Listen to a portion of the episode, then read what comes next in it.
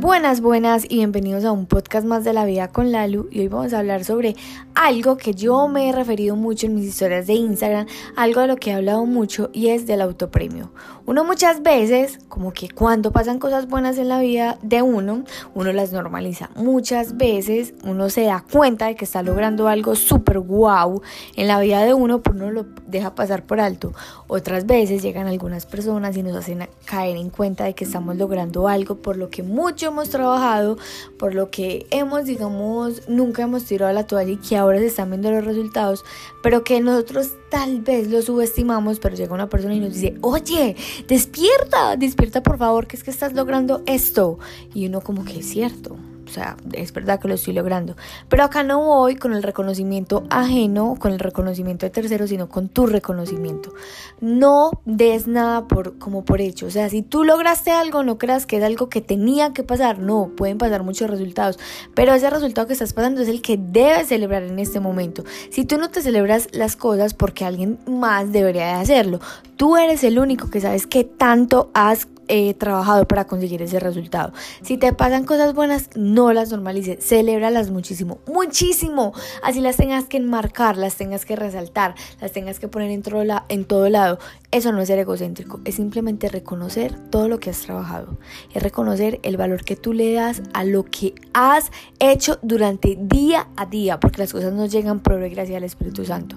Las cosas llegan si tú trabajas por ellas y no es que te tengas que matar, no, pero si tú eres persistente si tú eres disciplinado, si tú eres constante, seguro van a llegar esas, esos resultados que tanto quieres. Si tú fortaleces esas raíces, esa cosecha va a ser demasiado, demasiado buena, vas a ver muchos frutos. Así que por favor no desmerites tu esfuerzo diario, porque los resultados son un esfuerzo diario. los resultados son un montón de recopilación de hábitos que hacemos a diario. Son, son tus ganas, tus ganas de no dejarte vencer, tus ganas imparables de lograrlo todo, tus ganas de todos los días, así no tener ganas de nada, la disciplina estaba ahí contigo, porque muchas veces las ganas nos dicen, ok, hoy como que, mm, mm, como que hoy no estoy contigo, como que la motivación se nos va por el piso, pero la disciplina y tú y la decisión de tú romperla es la que está ahí siempre. Así que no subestimas eso, no subestimas el valor de los pequeños pasos.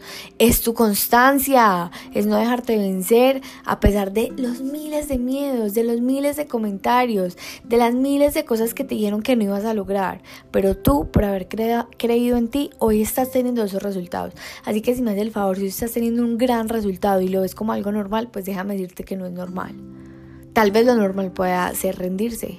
Lo normal puede ser dejar la tirada, dejarla, dejar la toalla tirada a mitad de camino y tú decidiste, decidiste seguir. Y si estás pensando en tirar la toalla, déjame decirte que cuando uno piensa en tirar la toalla, eso no te hace un perdedor. Es porque estás a punto de pasar al siguiente nivel.